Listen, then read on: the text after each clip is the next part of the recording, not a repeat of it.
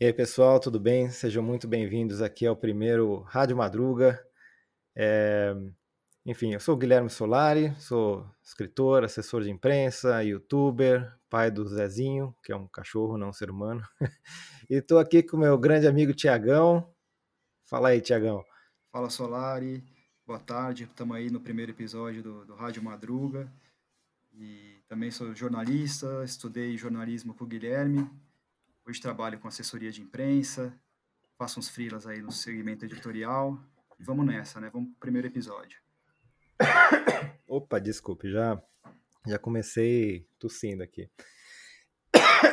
Mas é isso, né? É, eu e o Tiagão, a gente pensou em fazer esse podcast de dar sugestões de, de tudo, né, Tiagão? Que a gente vê, sei lá, filme, livro, é, lugar legal para comer, é, exatamente. E nesse primeiro episódio, a gente pensou em falar de alguns achados aí da pandemia, algumas coisas que a gente descobriu ou redescobriu. E eu posso começar até falando que no primeiro momento eu pensei em fazer uma grande apuração daquilo que eu, que eu entrei em contato desde o começo, mas que me acabou parecendo uma grande loucura, né? Então eu fiz a uma... grande obra, né? É, a grande obra. Daí eu acabei pensando mesmo em puxar pela memória aquilo que veio, sabe, de pronto, assim, né? E eu fiz Sim. uma listinha aqui de livro, é, alguma coisa na televisão, filme, algumas coisas aí para sugerir pro pessoal, né? Então, boa, vamos nessa aí. É...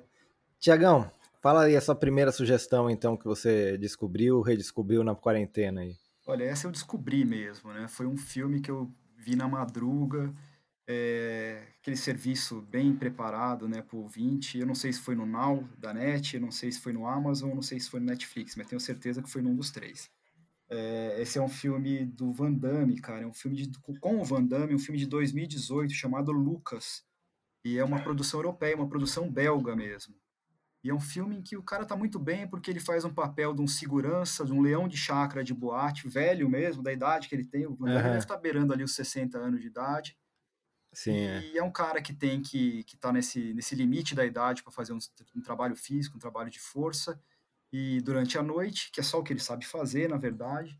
E ele tem que sustentar uma filha. Ele, tem, ele não tem esposa mais por uma questão da, da história que eu não vou explicar aqui para não contar. Não vou garanto que eu não vou dar spoiler, porque geralmente eu falo alguma coisa, mas ele não tem a mulher mais, ele cuida de uma filha de 8 anos, ele trabalha como leão de chácara e tenta sobreviver. É um trabalho que ele consegue fazer tranquilamente, mas esse tipo de trabalho ainda mais, né, numa história dessa, sempre tem que acontecer alguma coisa. E no caso, ele se mete, num, ele rola uma briga numa boate, ele vai separar, acaba agredindo, respondendo a uma agressão do, do cara que ele tentou separar a briga, e esse cara tem conexão, e nisso ele cai na mão de muita gente, cai na mão de polícia, cai na mão de bandido, ele tem que se virar tem que prestar serviço para um, escamoteado de se prestar serviço para outro, é aquele rolo todo. Mas é interessante como é, como é um filme que está falando na língua é, original dele, mas, mas, cara, eu não tenho certeza, mas eu acho que a, a versão que está disponível é, no Now, que eu acredito que seja no Now, na verdade, é uma versão traduzida com áudio em inglês somente, não tem o áudio original em francês, você acredita, velho?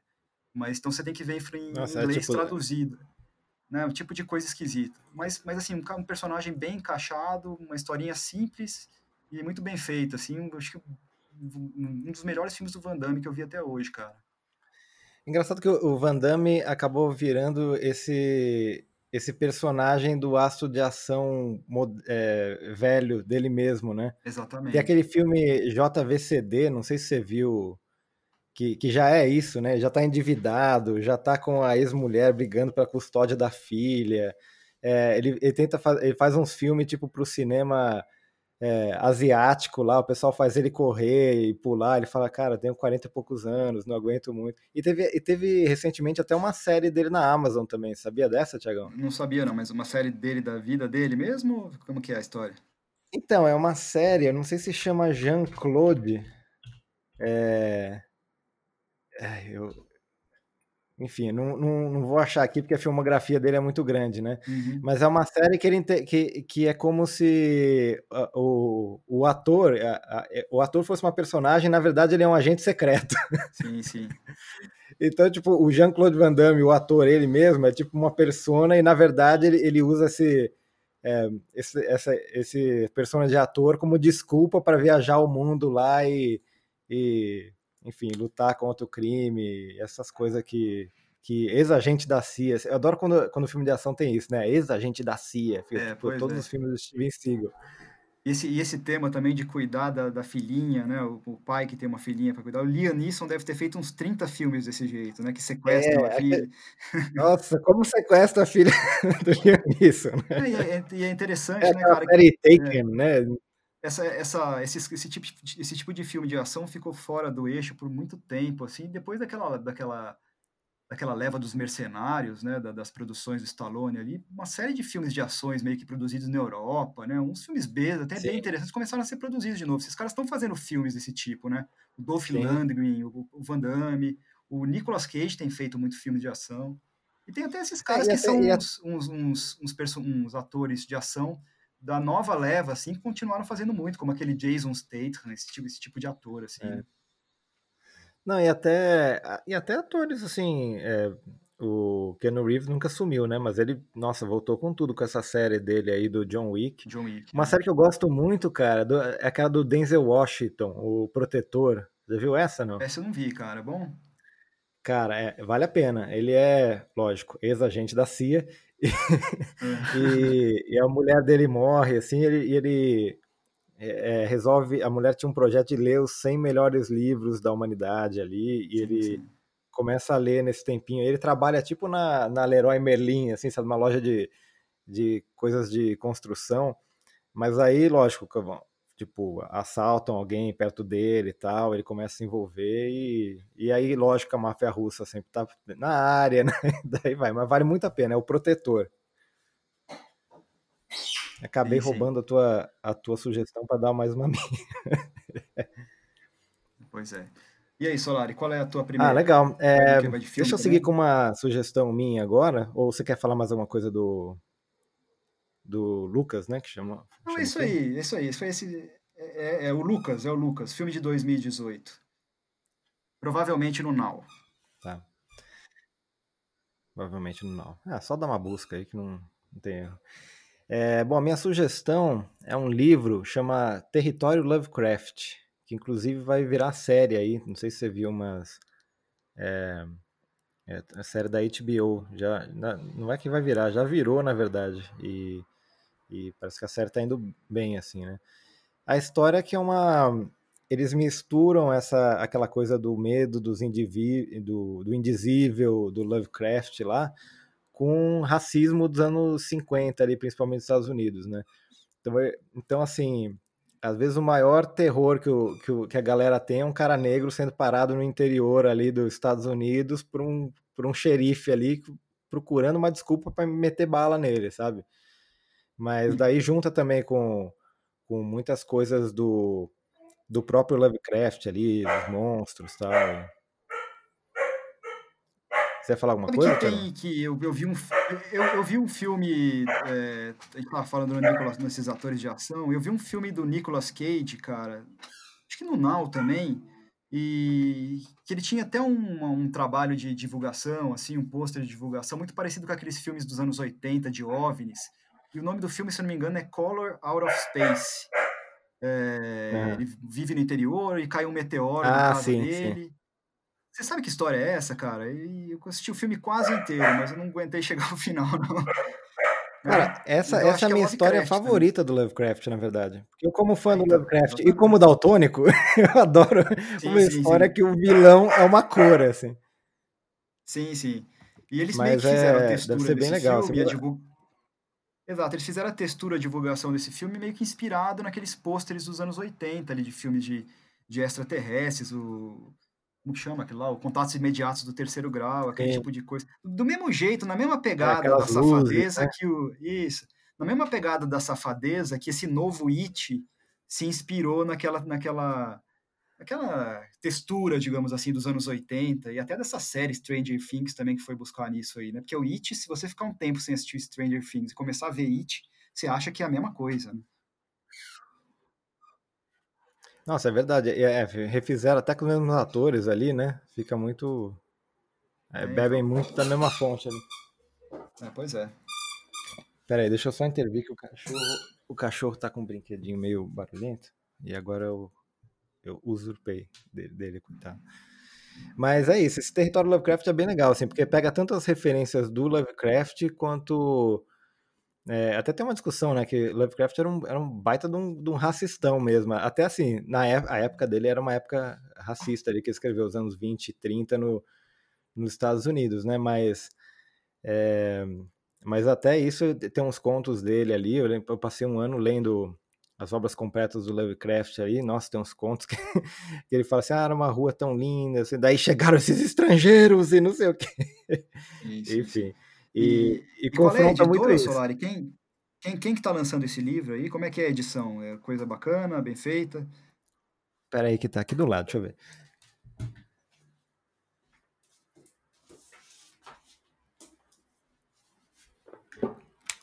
Aqui, ó é uma capa dura da Intrínseca. E é muito legal que a capa lembra aqueles é, aqueles livros pulp, assim, aquelas revistas pulp, assim, tá até meio, meio desgastada, assim, né? Aquele livro novo com um jeitinho de usado. Sim, sim. Mas bem, bem legal aí. E a série eu tô pra ver daí, vamos ver como é que como é que é aí, mas deve ser, deve ser boa também. Série da HBO. É bacana. Bacana. Então, manda, manda mais uma sugestão aí, Tiagão.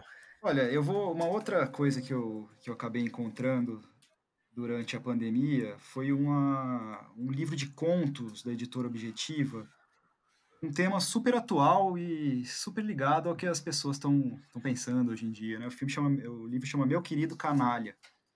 E, e eu, vou, eu vou até ler assim, o primeiro parágrafo da, da orelha do livro aqui, porque é bem interessante que é o seguinte, ele fala, nenhuma mulher está livre de se apaixonar por um cafajeste de boa linhagem. Homem cálido, amoroso tipo, e gentil.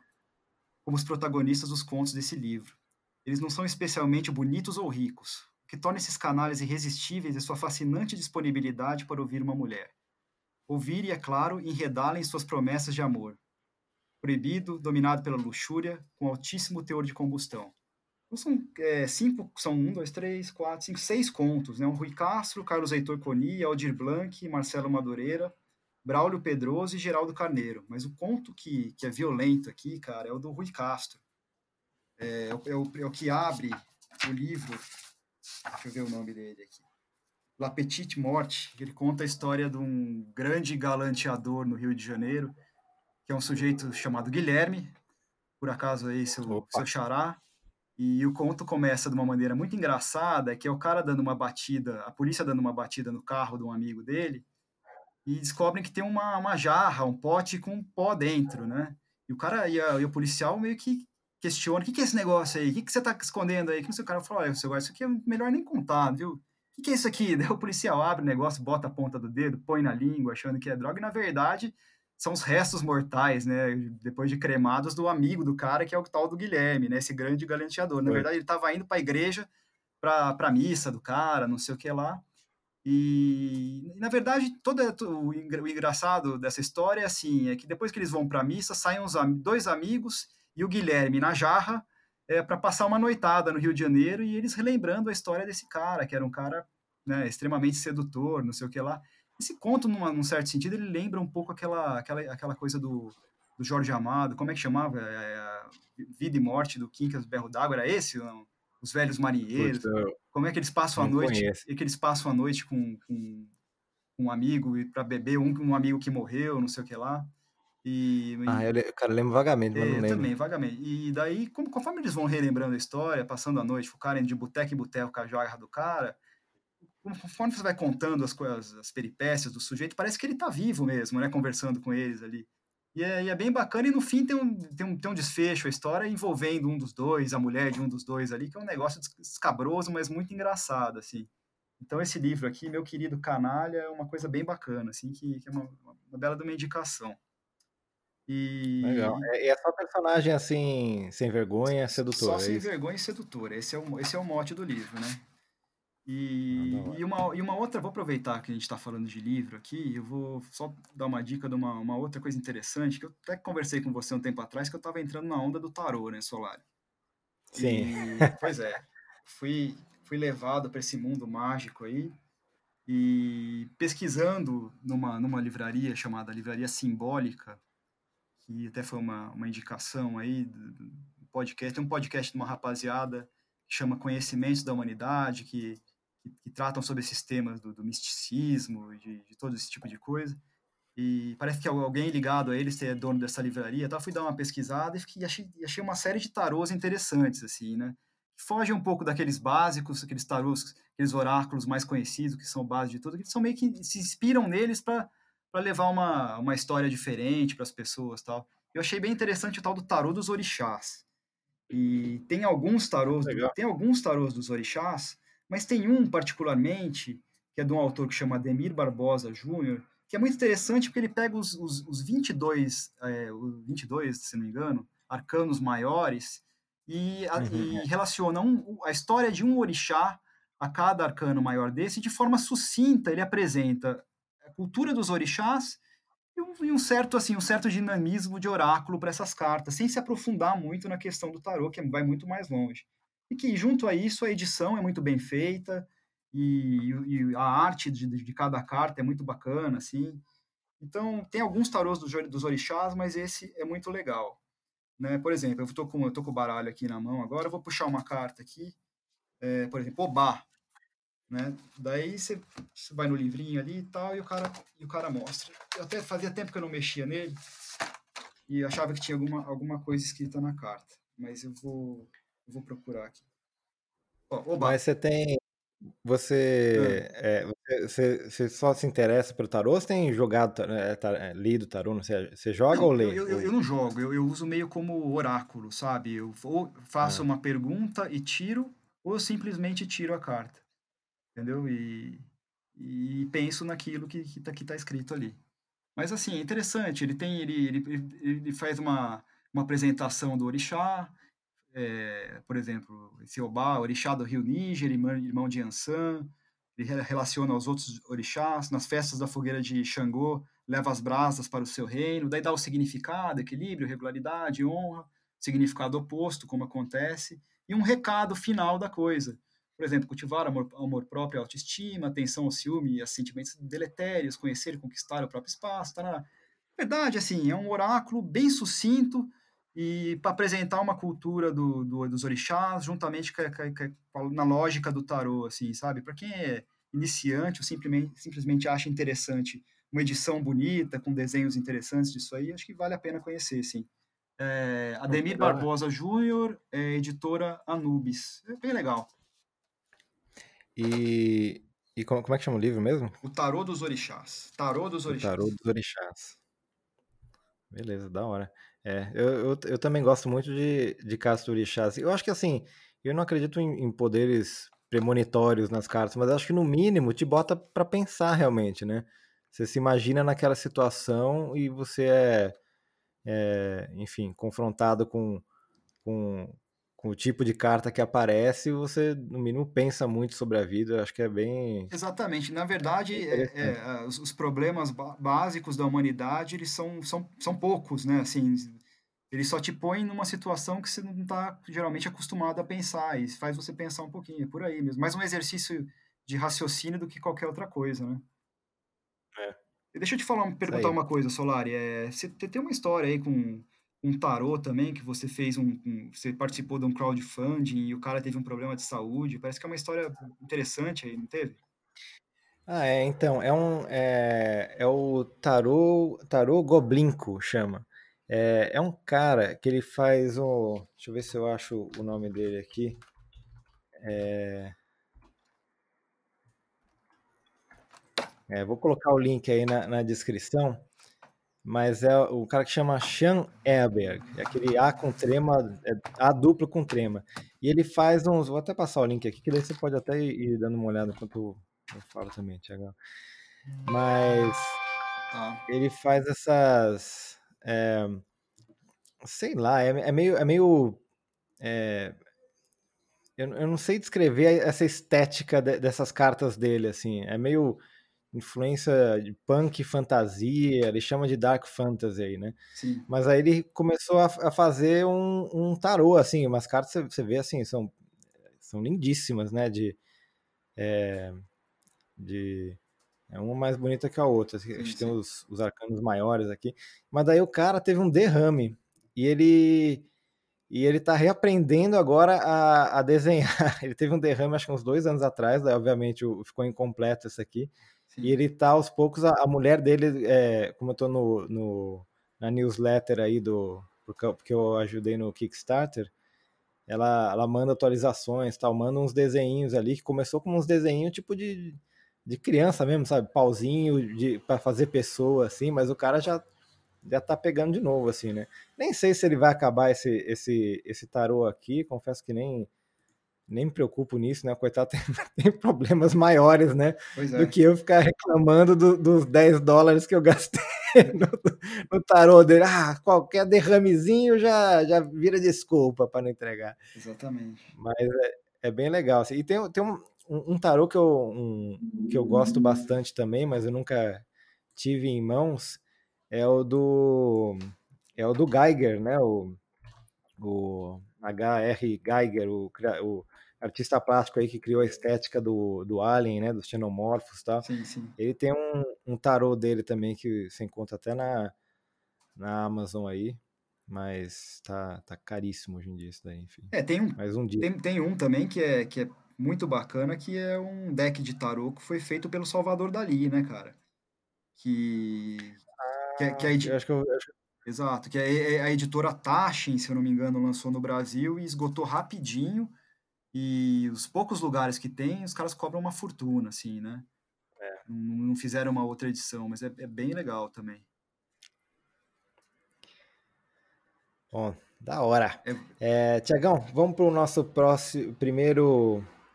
Você tem mais uma coisa para falar aí do? Não, da nós vamos, vamos, vamos pra música agora, né? Que é a tua.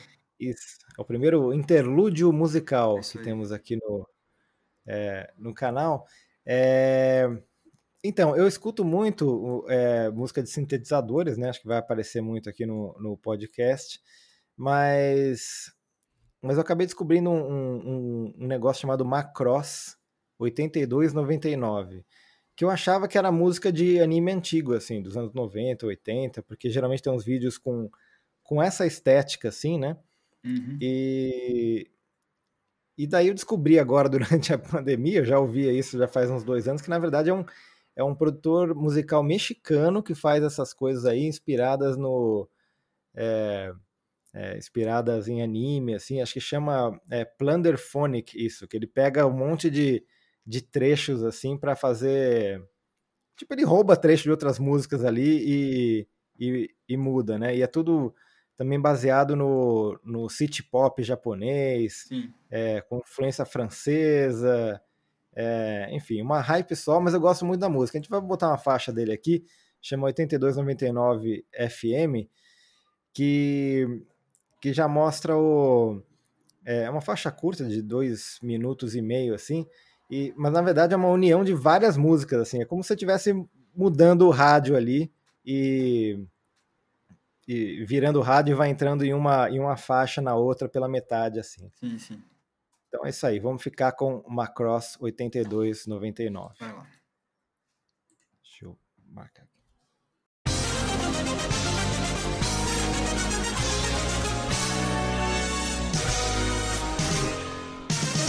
You are now listening to Makarosu 8299.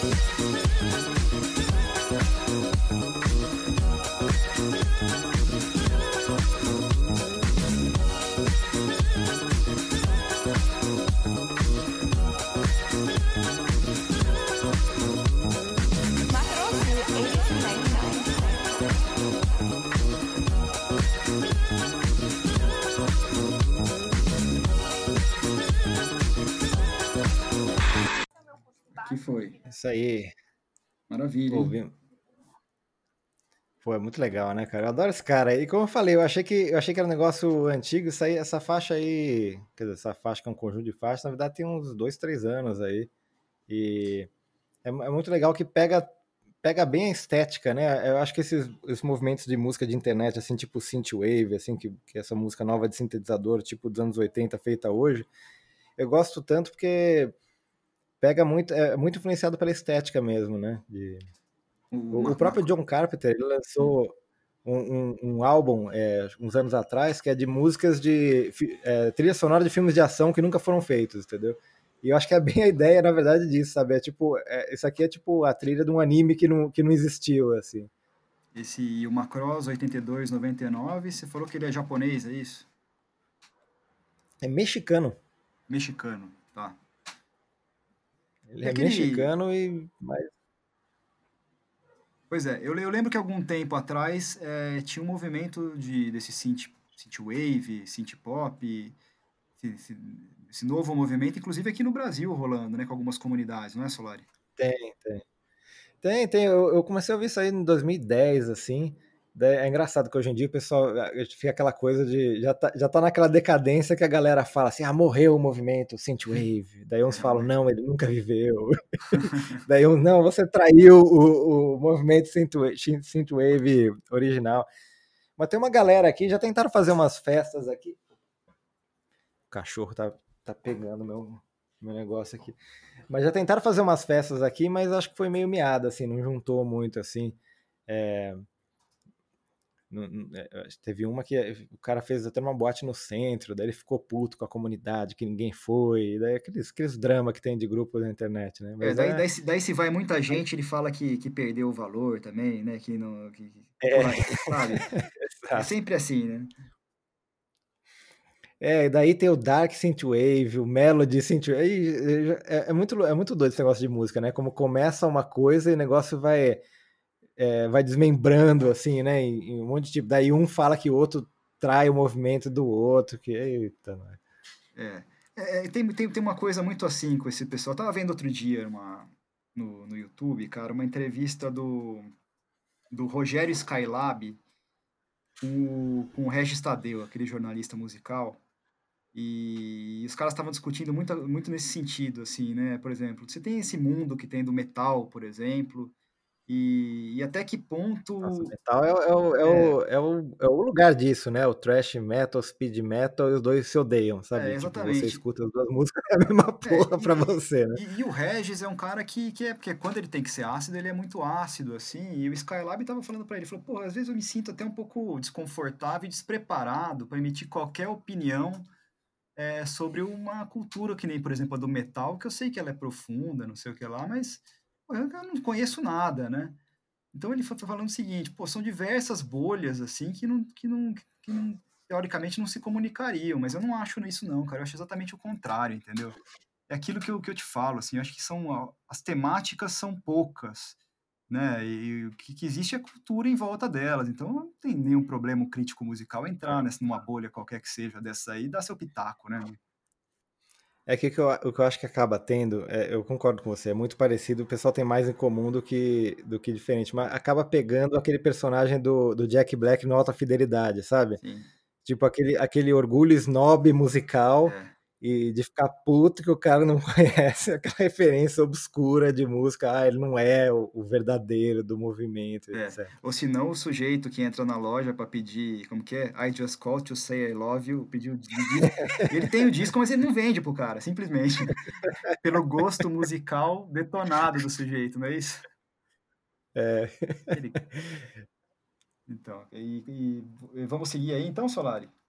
Segue aí, bota mais uma sugestão sua agora, Ah, Tiago. deixa eu pegar. Cara, olha, isso aqui não é nenhuma sugestão, na verdade, isso aqui é uma, é, uma, uma coisa que rolou durante a pandemia, que foi é, o desfecho da temporada da, de basquete da NBA, da Liga Americana de Basquete, dentro daquela bolha da Disney, né? Você chegou a acompanhar isso, Solari?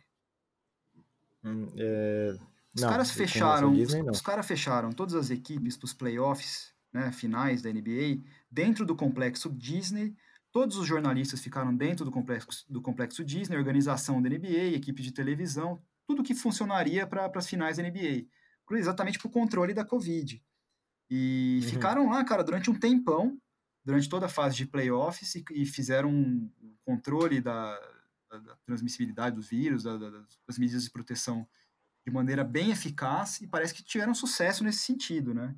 Mas o que foi interessante nessa história da, da bolha da NBA foi que, assim, a gente tem visto o retorno das atividades esportivas desde o fim de junho, se não me engano. O primeiro foi o campeonato alemão, com aquela coisa dos, dos estádios sem torcida. Em alguns casos colocavam uns bonequinhos de, de gente, ah, né, uns materiais de papel, até com, com, algumas promoções com a torcida. O cara pagava uma grana, aparecia ali uma foto dele e tal. Mas a NBA, cara, fez uma coisa. Ela fez o, o uma, uma, uma, parede com, com os internautas, assim, uma grande parede online com internautas, é, com, a, com, a, cara dos, dos internautas vendo o jogo da cara dele, da casa deles com os fones e tal. Tipo aquele negócio, reunião de Zoom reunião ali, de né? Zoom, e eles conseguiram montar a arena numa distância, essa, essa, essa, essa visão dos internautas, esse, essa tela, numa distância muito interessante da, da quadra, logo abaixo as equipes técnicas, é, um show de câmeras, como sempre, né? De diversos ângulos, os caras capricharam ainda cada vez, ainda mais dessa vez, né, na variação dos ângulos tal. E, cara, eu vou te falar uma coisa, é, se aproximou demais dos jogos de game da NBA, sabe?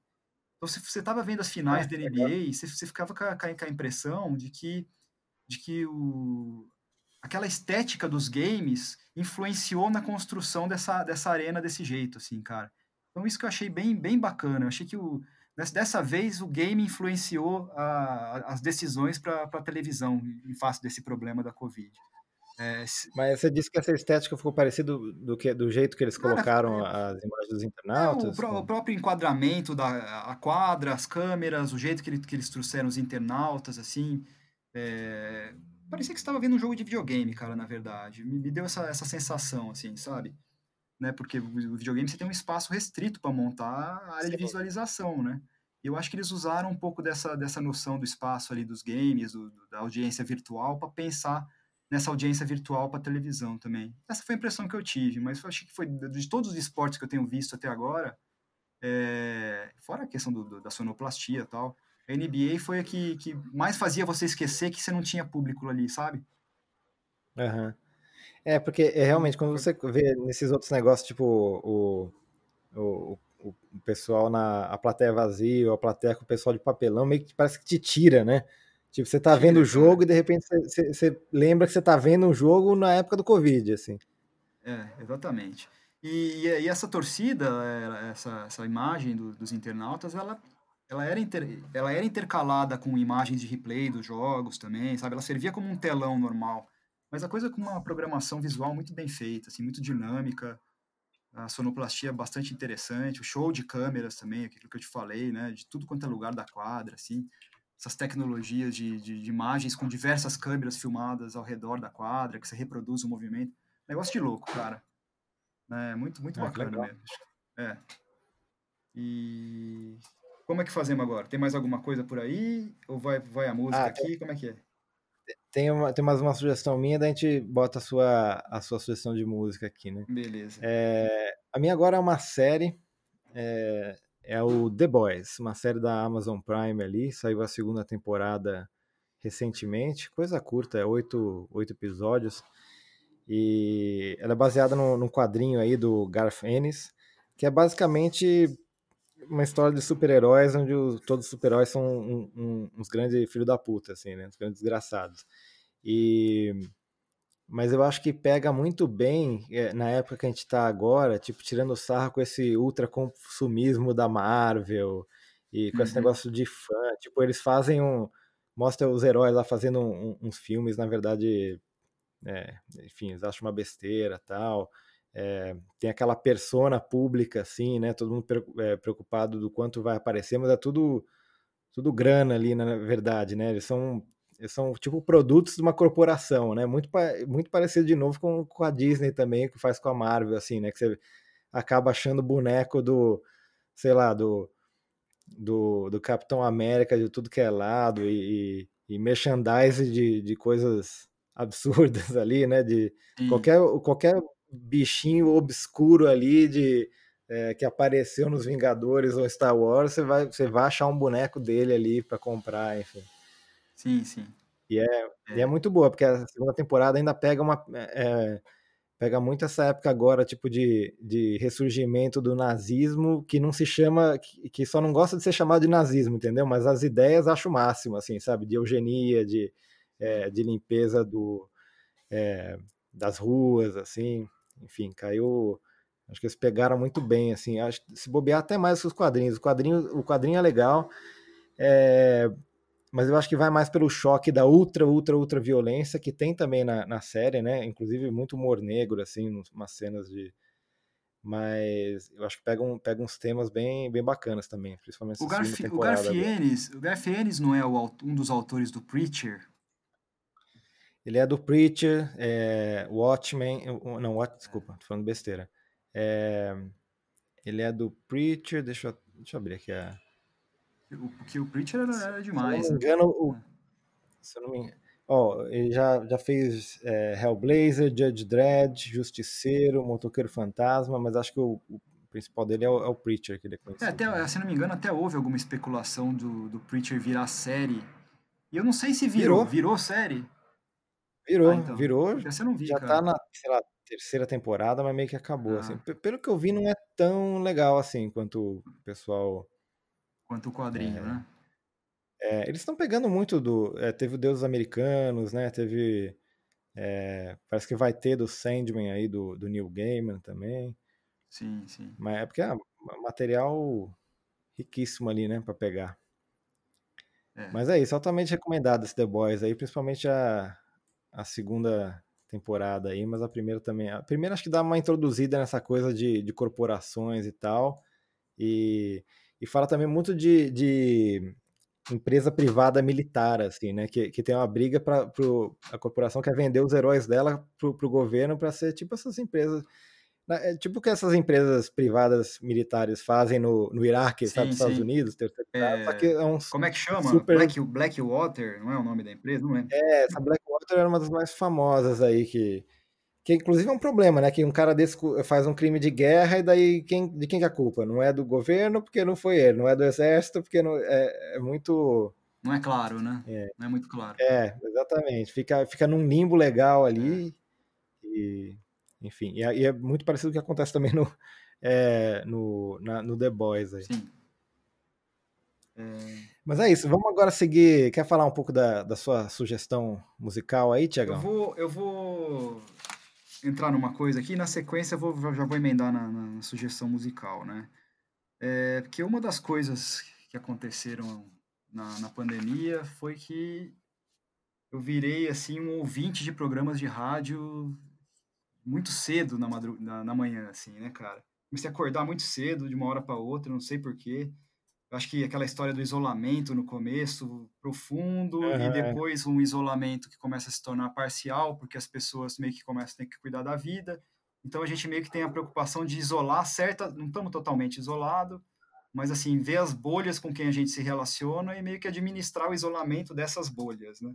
Acho que esse tipo de, de, de preocupação ao longo do tempo me fez entrar num, num modo, assim, sistemático de acordar cedo, sabe? Muito, muito louco.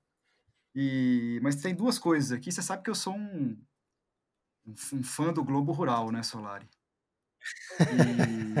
ah, quem não é, Tiagão? É, pois é. é eu, acho que todo mundo que trabalhou na madruga uma época, é. né, que nem eu e você, a gente acaba tendo esse momento Globo Rural, de ver o Globo Rural com outros olhos, né? Porque era tipo, era o fim do, do expediente Exatamente, ali, né? Que fim de expediente. Começa. E agora, pô, acordando cedo até no domingo, nunca tive tanto Globo Rural na minha frente. Mas recentemente, numa das edições de setembro, eu vi uma matéria bem interessante, uma matéria muito ligada a essa questão da, do apoio aos pequenos produtores, ou aos produtos da, não muito reconhecidos das, das regiões mais interioranas do Brasil. E é uma matéria sobre uma manga que é produzida na cidade de Ubá, em Minas Gerais. E essa manga, cara, ela tem uma coisa que é, que é curiosa, que é uma manga muito feia. Ela é pequena, ela tem um, é um verde escuro, assim. Só que, assim, por dentro, e ela, ela, é, ela é menor, né?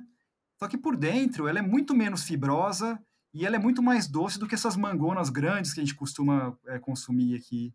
Que são as Aham. mangas tais das mangas americanas, né? Aquelas mangas que são difíceis de concorrer com elas. Então, é, essa, essa manga parece que, aparentemente, de- depois de um certo tempo, ela estava quase sumindo da região ali. Que a terra, Ubá, inclusive, é a terra de Ari Barroso e, se eu não me engano, de Nelson Ned também. É, a manga estava sumindo, a, a prefeitura e a Secretaria de Desenvolvimento, lá, a Secretaria de Finanças, não sei exatamente o que, é, meio que, que organizou uma cooperativa para arrecadar os caroços das mangas que o pessoal consumia ali. E parece que a galera ficou tão engajada que o pessoal não sabia mais onde colocar caroço, sabe, cara? Não tinha mais onde. E Mas para para replantar, replantar, assim? replantar. Eles arre... O pessoal consumia e guardava e colocava o caroço num posto de num, num- umas caixas que eles colocavam na frente das escolas, da prefeitura, não sei o que lá. E o que rolou de caroço não foi brincadeira e viabilizou uma A galera deve- devia adorar essa, essa manga por lá, Pois né? é, e via- viabilizou uma produção mesmo ali, os caras se organizaram, alguns pequenos produtores com- começaram a conseguir viver disso, começaram a produzir produtos derivados disso artesanalmente. E mais do que isso, cara, tem, né, nessa reportagem tem uma história de um, de um sujeito ali que percebeu que estava tendo um desperdício grande dessa fruta, e o cara meio que começou a processar, fazer um suco e tentar vender por aí. Ele foi levar um, esse suco para vender no, no hotel do Rio de Janeiro, o cara experimentou, achou bacana, não sei o que lá, falou: olha, eu trouxe 50 caixas para deixar aí e tal, para você, você não quer comprar? O cara, não, muita coisa, deixa uma caixa. Ele falou: ó, vou deixar 50 caixas aqui para você, e se não der certo, você me liga, eu pego de volta, não sei o que lá. E disse que, cara, o cara deixou ali, a gringaiada que ia, que foi, que ia pro Rio de Janeiro, ia turismo e tal, experimentou esse negócio ficou alucinada. Os caras começaram a procurar ele direto lá em Ubá e a produção dele aumentou, assim, de forma assustadora, entendeu? Era, um- era uma fruta que estava desaparecendo na região e que, você vê, por uma iniciativa primeiro da, do órgão público ali, um envolvimento da comunidade, eh, as pessoas começaram a produzir de novo num- em pequenas propriedades, e depois alguém teve uma visão de, de- de realmente industrializar, e isso deu certo, acabou trazendo riqueza e uma prosperidade maior ali para a região. Então, era uma, uma história muito bacana, cara. Eu peguei Legal, chama manga de, manga de Ubá? Que chama? Mangubá. O, é, Ubá é o, Ubá é o nome da cidade em Minas, né? E a manga chama Manga Ubá. Então, numa das edições de setembro do Globo Rural, é só entrar no Globosat lá, no, naqueles que tem um programa, os- todos os programas do Globo Rural abertos, e se procurar ali que você que acha. Mas assim, linkando com isso, que é um outro programa, um- esse é um programa de rádio, na verdade, é, na, na Rádio Cultura Brasil, que é um programa do Omar Jubran, que é um pesquisador musical, faz um programa de retrospectiva de carreira, de, de, ah, compositores, eh, músicos e coisas afins. Ele também ele tem programa na Rádio USP e na, e na Rádio Uhum. Cultura Brasil agora também. Cara, eu sempre fui meio fascinado por essas músicas que, que tem jeito de música assim de autor desconhecido, sabe, velho? E de repente você descobre que Sim. determinada música, sa- sabe, que, que parece uma cantiga de roda, eh, tem um autor e que às vezes mais recente até, que às vezes que até morreu e mais há pouco tempo, porque, porque é uma coisa que entra no imaginário das pessoas de uma maneira tão forte, né? E uma dessas músicas é uma música que chama o Circo. Eu lembrava da minha infância, não ouvia havia muito tempo, e vi que o autor é um compositor chamado Sidney Miller, que é um cara da MPB ali, que começou na época do Chico Buarque, ele até era comparado com o Chico no começo da carreira. Eh, A Nara Leão gravou disco eh, dividindo até as composições, metade músicas do Chico, metade desse cara.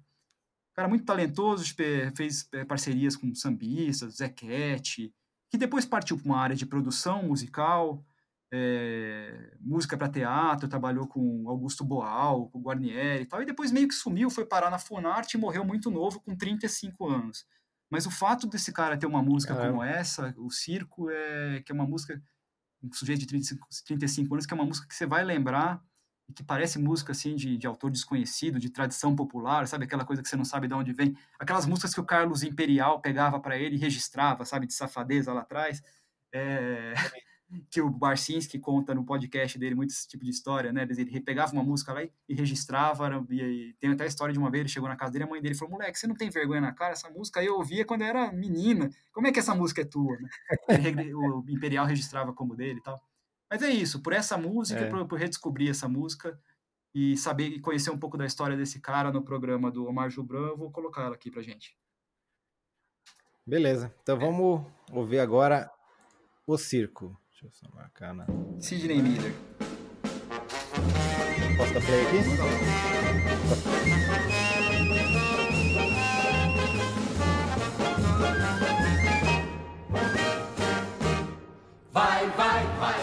começar a brincadeira. Tem charanga tocando a noite inteira. Vem, vem, vem ver o circo de verdade. Tem, tem, tem brincadeira e qualidade. Corre, corre, minha gente, que é preciso ser esperto. Quem quiser que vá na frente, vê melhor quem vê de perto. Mas no meio da folia, noite alta, céu aberto, sopra o vento que protesta, cai no teto, rompe a lona, pra que a lua de carona também possa ver a festa. Vai, vai, vai começar a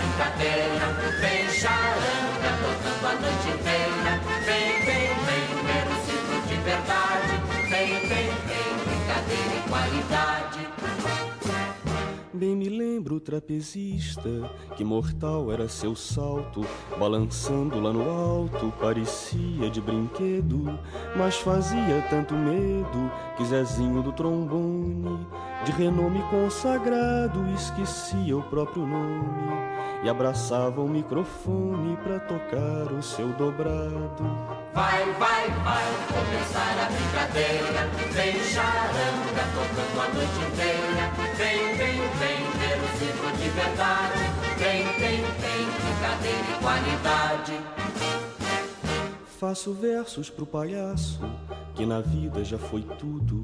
Foi soldado, carpinteiro, seresteiro, vagabundo, sem juiz e sem juízo, fez feliz a todo mundo. Mas no fundo não sabia que em seu rosto coloria todo o encanto do sorriso que seu povo não sorria. Vai, vai, vai começar a brincadeira. Vem charanga tocando a noite inteira. Vem, vem, vem ver o circo de verdade. Vem, vem, vem brincadeira e qualidade. De chicote, cara feia, domador fica mais forte. Meia volta, volta e meia, meia vida, meia morte. Terminado o seu batente, de repente a fera some. Domador que era valente, noutras feras se consome. Seu amor indiferente, sua vida e sua fome. Vai, vai, vai começar a brincadeira.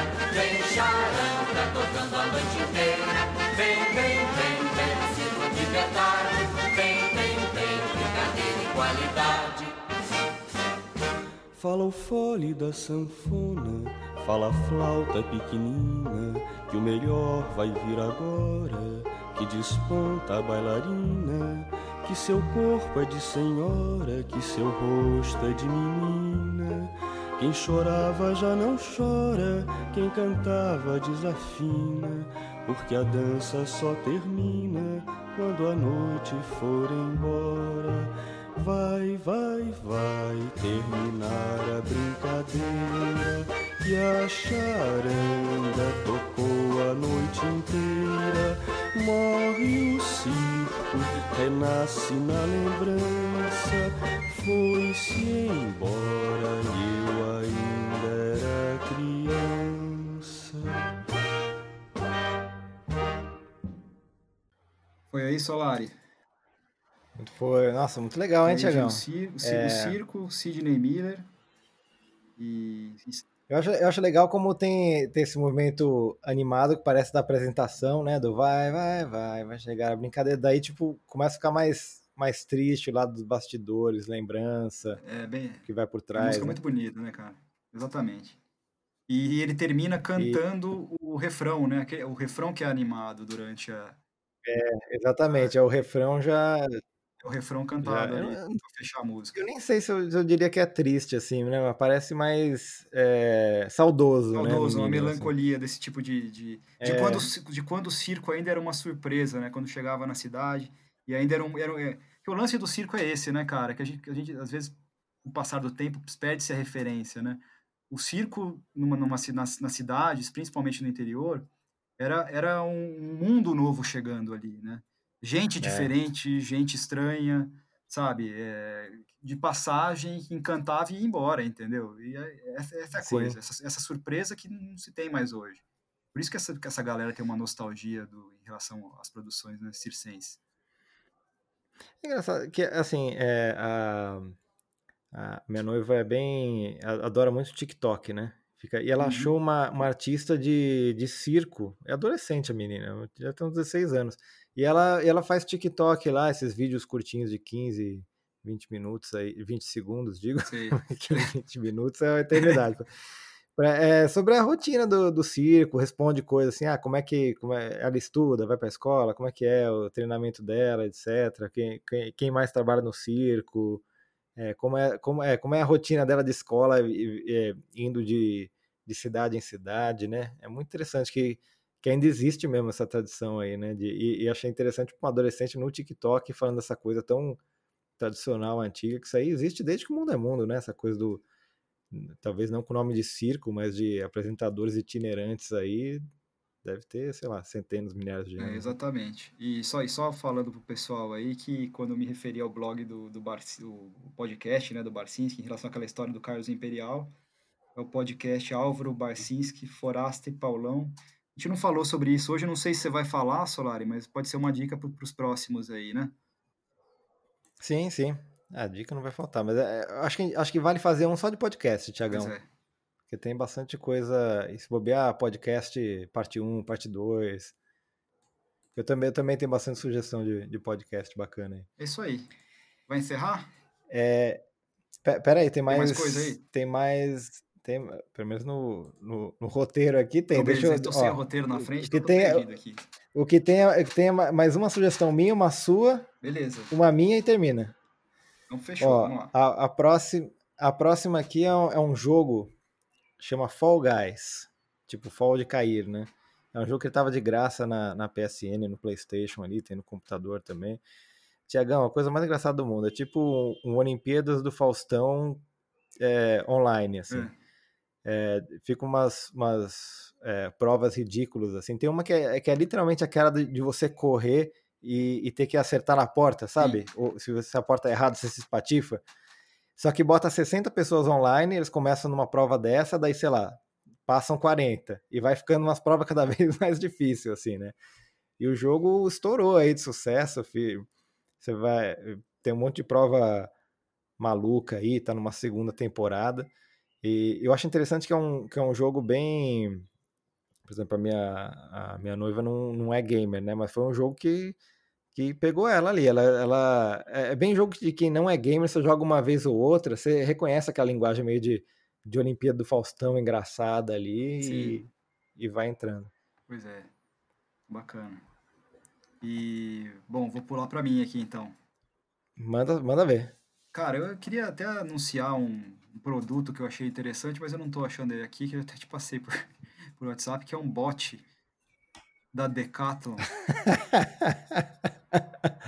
É, que é um bot sensacional, individual, inflável, A gente coloca, a gente coloca na descrição aí. Eu Coloca, acho você aqui, põe na a gente- descrição. Aqui, ó. que, que, que você dobra o bot Eu- ele vira uma mala de. Puta, que é uma maravilha, cara. Que é aquele bot pra você colocar no meio da sala, abrir umas latas de cerveja e jogar o Fisherman's Bait no, video, no videogame. O paulistano fazer isso, principalmente, né? Eu tô, eu tô colocando aqui pra você de novo, pra você abrir e. Ma- Mas eu, mas eu acho que essa não vale, né? Então, eu tenho uma série que eu vi no. Acho que talvez, cara, tenha sido a melhor que eu vi esse ano no Netflix. E o pessoal conhece, que ficou bem hypada, que é aquela The Edge, que é a história de um dono de um clube de jazz em Paris. É uma série francesa.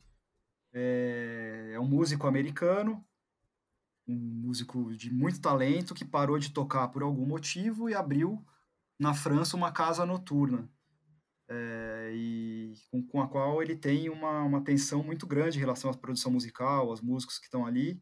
Ele tem um sócio e na, nesse e na, assim e tem uma, uma primeira coisa assim, né, que ela tem um cuidado com, com a se for precisar de ajuda aqui de, da, minha, minha, assessora, como chama, Carol, aquela paleta de cores que você fala? Ela, ela, ela, tem uma paleta de cores muito interessante, assim, que, que é muito respeitada durante toda a produção.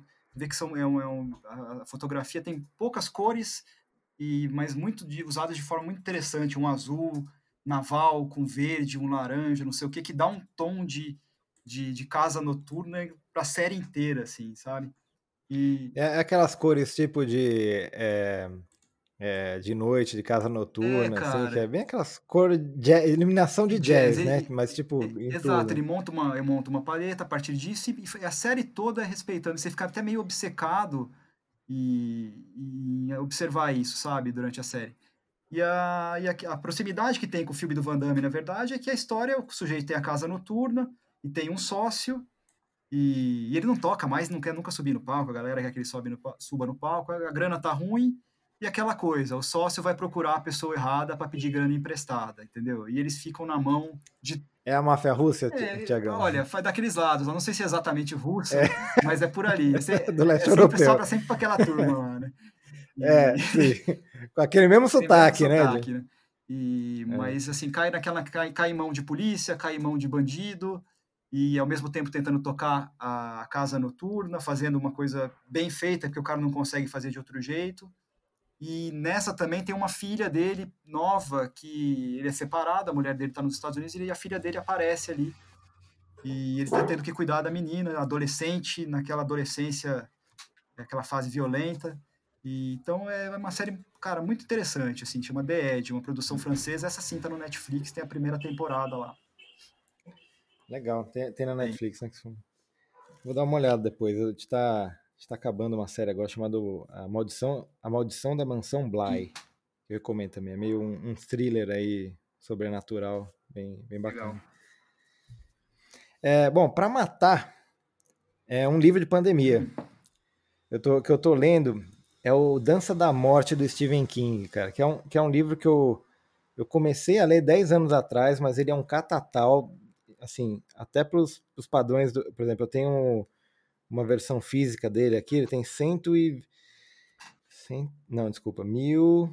1135 páginas de bula de remédio. de, é, é grande. Mas eu, eu falei, ah, vou pagar essa, pegar para ler agora, né? Que na verdade é uma, é uma, pandemia que começa, só que muito mais é, agressiva que o coronavírus. Aí ela mata tipo 99% da população do mundo, né? E e daí, assim, vai criando bem essa, essa queda do, é, da, da, humanidade aos poucos, assim, aos poucos leva, leva, assim, o processo inteiro, talvez umas 5, 6 semanas, assim, Sim. né? Mas começa aquela, tipo, a, cidade começa a ficar mais vazia, depois o dia, o dia seguinte está um pouco mais vazio, e daí é, a, o, o, xerife já não, já não aparece mais, porque ele está em casa morrendo de febre e tal. E, mas tudo isso é só um, é só um preâmbulo ali, um começo, que deve ser as 400 páginas poderiam ser o livro, para a história mesmo, que é um embate aí de, de, do bem e do mal. Esse é um livro do, do Stephen King dos anos 70, na verdade, que muita gente fala que é o, que é o principal dele. Vai virar série agora, inclusive. E... Mas enfim, é gostoso ficar em casa durante uma pandemia, lendo um livro sobre outra pandemia que consegue ser pior ainda Também fala. que a gente está vivendo. Pois é. Bacana, cara. Aí, rodou uma hora aqui. é isso aí. Né? É, ó, foi uma hora cravar, uma hora e 45 agora. Talvez mude um pouquinho com, com a edição. Certo. Mas é isso, né? Vamos. Muito obrigado aí para todo mundo, né, Tiagão, que sobreviveu aí até o fim. Nossa, a gente deu, te deu sugestão de, de coisa estranha é hoje. rolou, né? Acho que sim. Foi. Então é isso aí. Um abração e até a próxima, pessoal. Falou, Solário. Um abraço, até mais.